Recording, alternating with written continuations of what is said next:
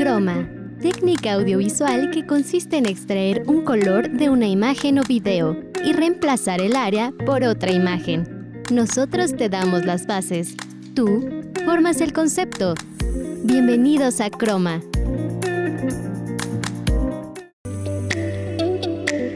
Hola, ¿qué tal? Bienvenidos a una emisión más de Croma. Mi nombre es Beatriz Andalón y agradezco muchísimo que se encuentren en una ocasión más con nosotros. El día de hoy les traemos mucha información, como siempre. Manuel Castro nos trae Para Maratonear las mejores películas de Jean-Luc Godard y también el ¿Y dónde anda de esta semana con Jessica Guido. Carla Cruz, el Agéndalo, Retomar. Te reto a ser feliz por Omar Chaparro, así como el Facitec, novedades de TikTok. Y el Dale Play de esta ocasión en voz del doctor César Chávez. ¿Están listos?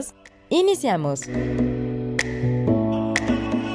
Hoy quiero platicarles sobre trastornos causados por la tecnología. La Organización Mundial de la Salud, la OMS, señala que una de cada cuatro personas sufre trastornos de conducta vinculados con las nuevas tecnologías. Hay ciertas características en el uso del Internet que lo hacen particularmente adictivo. El primero es la inmediatez, que es el estar interactuando y participando en la red desde el punto donde se encuentren creando cercanía. Podemos estar a miles de kilómetros, a más de 12 horas de vuelo y a final de cuentas podemos sentir esta cercanía por el contacto que no importan las distancias. El segundo es el atractivo visual y auditivo. Los sentidos se estimulan, así como variables cognitivas como la atención, la concentración y la memoria. Y el tercero que tenemos es la participación social. Se tiene opinión y voz en foros en los que se participa con otra gente. Incluso si uno es tímido o inseguro, como estamos detrás de un aparato y tal vez con un seudónimo y ni es nuestra fotografía, sentimos esta seguridad para expresar nuestra opinión. Vamos a la primera nota del día de hoy. Para maratonear. La nueva vanguardia del cine europeo fue conformada por grandes directores de cine. Uno de ellos fue Jean-Luc Godard, caracterizado por su acidez crítica y la poesía en sus imágenes. El día de hoy vamos a hablar de algunas de sus mejores películas. Una mujer es una mujer. La bailarina Angela intenta tener un hijo con su involuntario amante Emil, pero Alfred, el mejor amigo de Emil, está enamorado de Angela está feliz de ser padre. Angela ama a Emil y rechaza los avances de Alfred, pero hace que Emil crea que está enamorada de su amigo. El musical neorealista radical de Godard es una de las películas más icónicas de la nueva ola francesa, reinventando el género ya envejecido en Hollywood. Ay de mí. En un resort junto a un lago suizo, un editor de libros investiga una historia misteriosa la historia de un ser divino que entra en el cuerpo de un hombre, Simon, para experimentar el amor físico de su esposa, Rachel. ¿Esto realmente sucedió? ¿O Rachel solo está encubriendo su infidelidad a su esposo? Esta película se inspira en la vida del excepcional poeta italiano Leopardi y muestra el torturoso camino que debe recorrer la humanidad, la ansiedad como estado de ánimo permanente y la constante búsqueda de Dios dos o tres cosas de ella. A medida que la ciudad de París y los franceses crecen en la cultura del consumo, un ama de casa que vive en un apartamento de gran altura con su esposo y dos hijos tiene que buscar un trabajo nocturno para pagar las cuentas. Lo que hace que el cine sea un arte es plasmar historias en la gran pantalla y que éstas transmitan emociones. No olvides revisar estas películas. Para Croma, Manuel Castro. Agradecemos mucho a Manuel Castro por esta recomendación en Para Maratonear.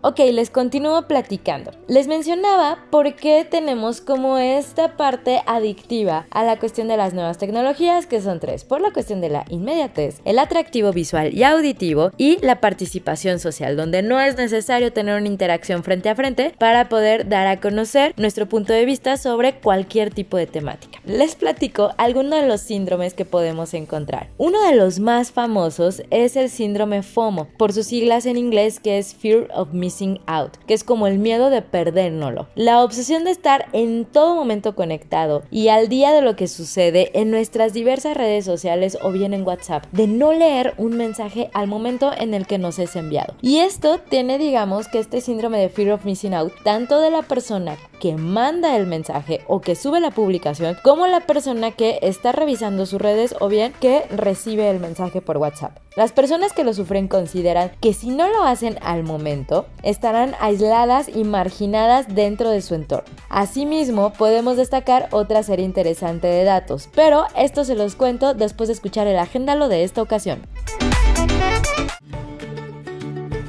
Agéndalo. El día de hoy en Agéndalo te recomendamos la charla de Omar Chaparro titulada Retomar, te reto a ser feliz.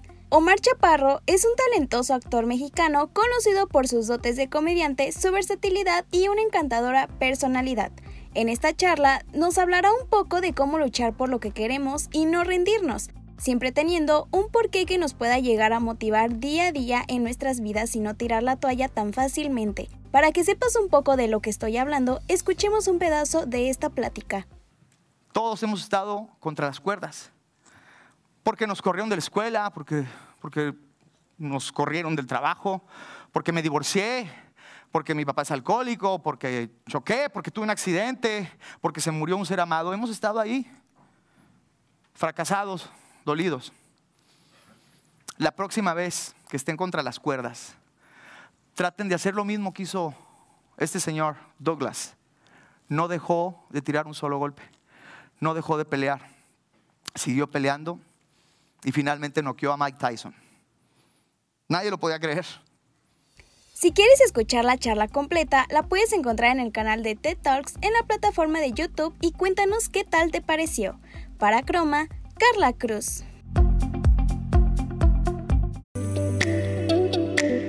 Agradecemos mucho a Carla Cruz por esta recomendación en Agéndalo. Les comentaba sobre el síndrome FOMO, Fear of Missing Out, y les decía que podemos destacar serie interesantes de datos de qué es lo que sucede cuando este síndrome se presenta. Se trata de un miedo social a estar solo, a ser excluido y de esta manera no poder aumentar o alimentar, digamos, más bien nuestro ego. Instagram, TikTok hoy en día y WhatsApp se han convertido en las aplicaciones que generan más este síndrome. Estando en primer lugar WhatsApp, no leer los mensajes al momento, eh, no escuchar los audios al momento, en el que muchas ocasiones pues se nos hace más fácil como escribir, oye, ¿qué crees que me acaba de pasar? o ¿a dónde te envío tal documento? Y tardan un poco en contestarnos y comienza a aparecer este síndrome. Vamos a nuestra primera pausa del día de hoy. Recuerda que estás escuchando Chroma. No te desconectes, en un momento seguiremos con más, aquí en Croma. Continuamos. Recuerda que estás escuchando Croma. Gracias por continuar con nosotros aquí en Chroma el día de hoy que les estamos platicando sobre trastornos causados por la tecnología. Antes de continuar les quiero recordar nuestras redes sociales. Nos pueden encontrar en Facebook como Facultad de Comunicación UBAC, en Instagram como Comunicación UBAC y cada uno de estos episodios de Chroma los pueden encontrar en diferentes plataformas de streaming de audio como Spotify. Continúo platicándoles. Hablábamos en el bloque anterior sobre el síndrome FOMO, Fear of Missing Out. Ahora tenemos el síndrome de la vibración fantasma. Bajo este singular nombre se encuentra otro trastorno que ha sido experimentado por un elevadísimo porcentaje de la población actual. ¿En qué consiste esto? Tener la sensación de que nuestro celular está vibrando o que ha recibido ya sea un mensaje o que ha recibido alguna notificación de cierto tipo. ¿Qué es lo que sucede con esto? Pues bueno, no tenemos nuestro celular cerca y el ya estar acostumbrados a recibir de manera permanente notificaciones hace que nuestro cuerpo se acostumbre a ciertos estímulos. Entonces de pronto dejamos, eh, no tenemos más bien el celular cerca y sentimos o nuestro cerebro se queda en ese modo como activo. Y la razón es esta justo que les digo. Nuestro cerebro está tan a la expectativa de recibir una comunicación que interpreta equivocadamente un cambio de contacto. Y esto puede ser con la ropa o con cualquier estímulo. Y podemos alucinar también no solo con la vibración, sino con sonidos de la llamada, o sea, de que nos están marcando o con notificaciones también ciertos sonidos que tengamos activados para nuestras diferentes redes sociales. ¿Ustedes han sufrido de este síndrome de la vibración fantasma? Vamos al Facitech del día de hoy en voz de Carla Cruz. Facitech.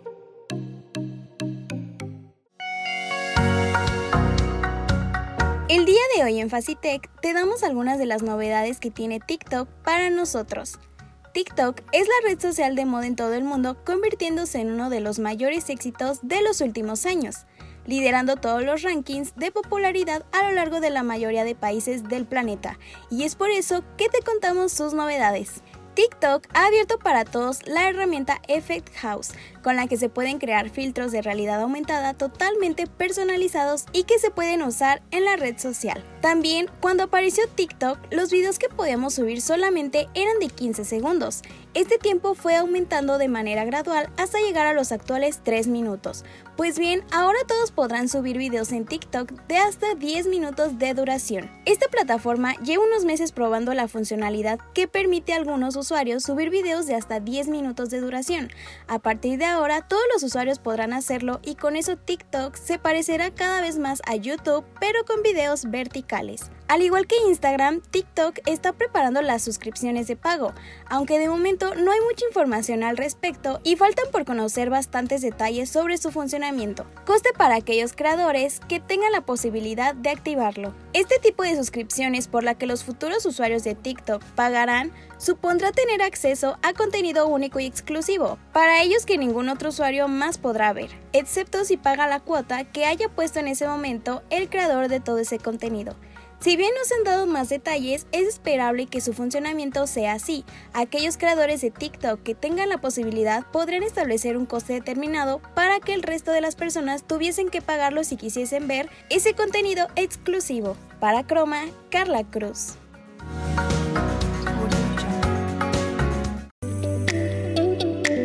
Agradecemos a Carla Cruz por esta nota de Facitech, novedades de TikTok. ¿Qué tan tiktokeros son ustedes? Yo ya lo uso como mi fuente de información. Casi casi hago mis citas APA cuando quiero referirme a hay un TikTok que lo explica. Ok, continúo platicándoles sobre trastornos causados por la tecnología. Y existe otro llamado tecnoestrés. ¿De qué se trata este? Darle mayor prioridad a las comunicaciones que se establecen a través del ordenador o del móvil que a la real digamos, en cara a cara. Esto es un tanto entendible, pues por los años de pandemia, o sea que encontramos nuestra forma de comunicarnos a través de nuestros diversos eh, ordenadores móviles, ¿no? Y esto nos ayudó a no perder el contacto y también no perder los estribos en muchísimas ocasiones. ¿Qué también tiene que ver con este trastorno de tecnoestrés? Necesidad imperiosa de comprar todos los últimos dispositivos tecnológicos que pongan a la venta. Eh, escuchen bien, necesidad no significa que los compremos o los adquiramos, sino simple y sencillamente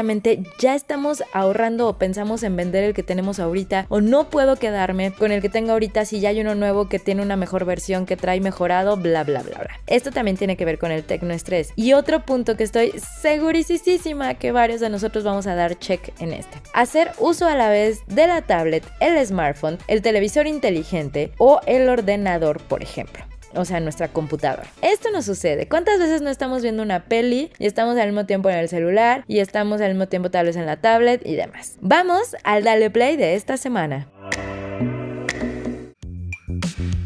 Dale Play. Hola a todos, mi nombre es César Chávez, yo soy el profesor Brum. Me pueden escuchar en el programa que tenemos todos los viernes de 8 a 9 de hora cero aquí en V Radio. Y la recomendación que les traigo el día de hoy en materia de series es justamente la, eh, justamente la serie de Better Call Saul. Este spin-off que se desarrolla a partir del personaje de Saul Goodman, eh, que fue justamente a quien conocimos en el programa de Breaking Bad. ¿Qué es lo que tenemos aquí o qué es lo que estamos observando? Bueno, regresamos al Bulquerque, regresamos a, Saul Goodman, pero muchos años antes, cuando él se llamaba Jim McGill. ¿Qué es lo que tenemos con él? Pues más o menos lo mismo que ya habíamos visto, pero presentado de una manera completamente distinta. Vemos la caída de una persona en uno de los aspectos más miserables de la vida. Una serie sumamente entretenida, sumamente interesante para todos los que disfrutaron de Breaking Bad, me parece que esta es una excelente conclusión de lo que ha sido la serie.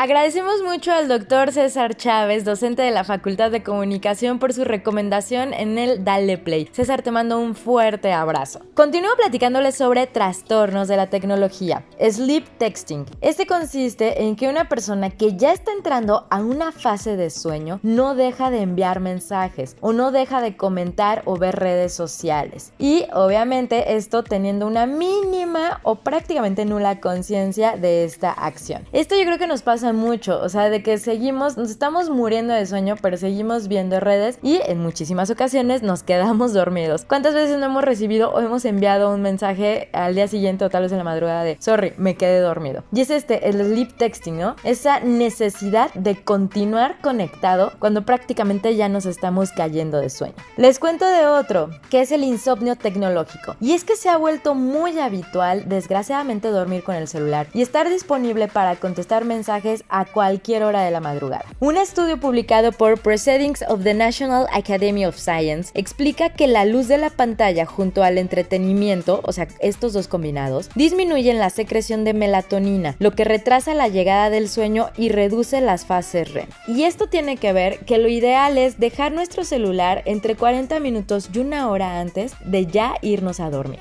Vamos a nuestra segunda pausa del día de hoy. Recuerda que estás escuchando Croma. No te desconectes, en un momento seguiremos con más, aquí en Croma. Continuamos, recuerda que estás escuchando Croma.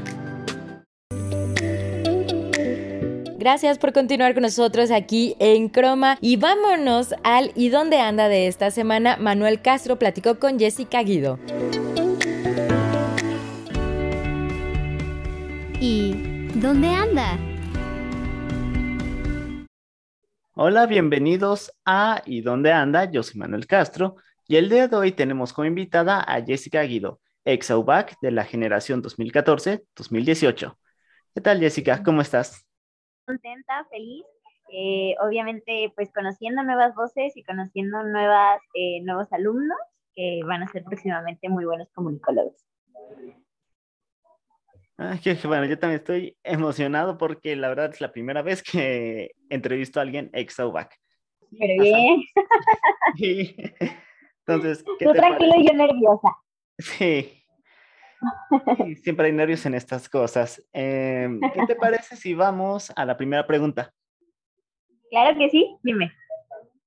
¿Por qué no nos cuentas un poco de tu experiencia fuera de Fasicom?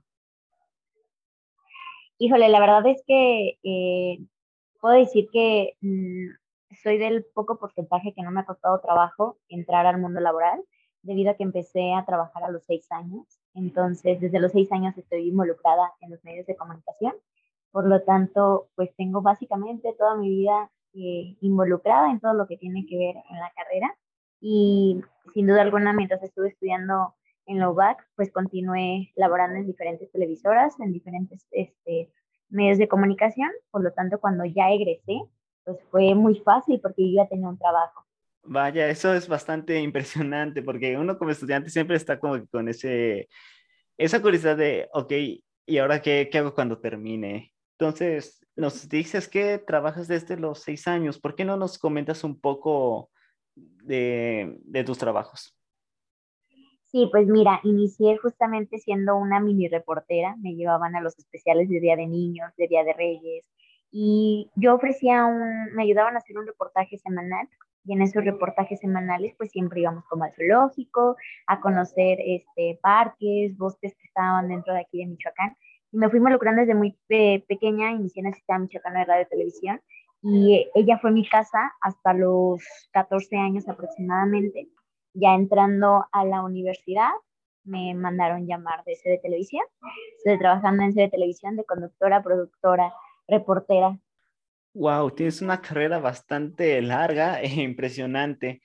Eh, me gustaría saber qué es lo que más te gusta de tu trabajo.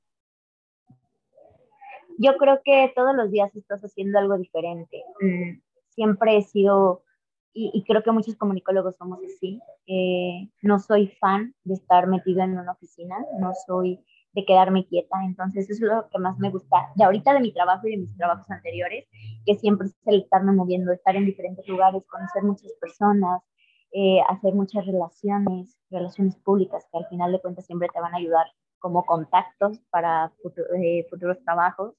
Entonces, el no estar en un lugar fijo, el aprender, el descubrir, como les decía anteriormente, un mundo total, totalmente diferente a los medios de comunicación y ahora yo ser la, el enlace entre una figura pública y los medios de comunicación y cuidarlo, protegerlo, que su imagen quede bien, es una tarea bien, bien, bien importante y bien delicada porque al final de cuentas eres la sombra de ese personaje público.